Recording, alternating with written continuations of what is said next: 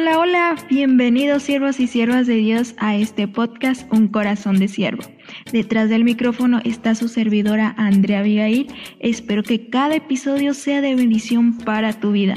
En el episodio de hoy vamos a hablar sobre cómo podemos encontrar el llamado o propósito de vida.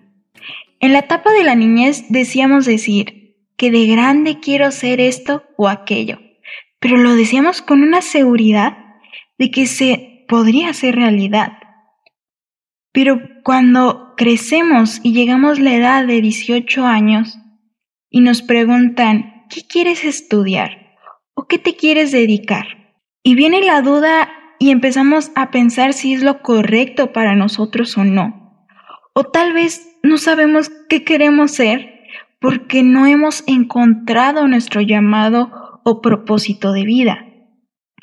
El propósito mayor para cada uno de nosotros está diseñado para un labor específico. Un ejemplo es el reloj. Cada pieza tiene una función específica.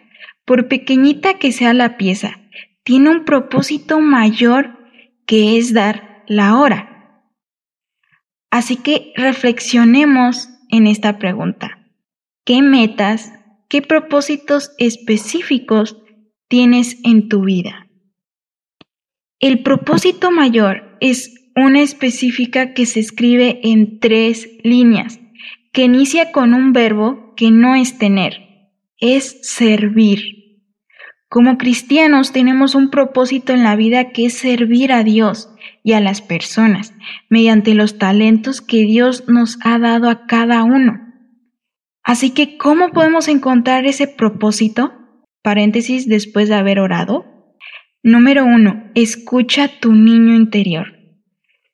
De chicos, tal vez decíamos las cosas por las cosas que nos gustaban. Así que vuelve a recordar esos tiempos donde tú decías ser, que querías ser algo y así poder encontrar a qué te querías dedicar. Tal vez te apasionaba tanto pintar de niño y ahorita tal vez tu propósito sea algo creativo. Así que Pon atención a tu niño interior. Número 2. ¿En qué eres bueno? Saca una lista de todas las cosas donde tú eres bueno, donde sabes hacer ciertas cosas y verás que también ahí vas a encontrar tu propósito. Número 3. ¿Qué harías sin que te pagaran? Esto te tiene que apasionar si no recibes nada de dinero. Te tiene que apasionar que todos los días es lo que te haga levantarte y hacerlo sin ninguna recompensa.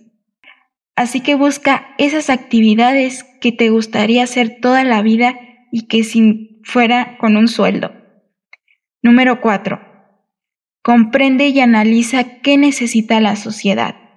Todos tenemos algo que dar, algo que podemos ayudar a la familia, a, a tus amigos, a tu escuela, en donde te encuentres. Busca esa actividad o esa manera que tú quieres apoyar a los demás y que sabes que necesita la sociedad de ti. Número 5. Aviva el don que Dios te dio. Ya que pasaste todos estos puntos y ya sabes a qué te quieres dedicar, ahora ponte pilas, mija, porque necesitas ponerlo en obra. Luego nos quedamos en saber cuál es nuestro propósito, pero ahí nos quedamos sin ponerlo en práctica. Así que busca la manera en cómo lo puedes poner, ya sea dentro de la iglesia, dentro de tu casa, en tu comunidad. No sé, depende a tu propósito, busca la manera en cómo activarlo. Y va a ser con la ayuda de Dios. Espero que haya sido de bendición y ayuda este episodio. No olvides seguirnos también en Instagram como arroba rayita al piso corazón de siervo. Recuerda que Cristo te ama y yo también. Adiós.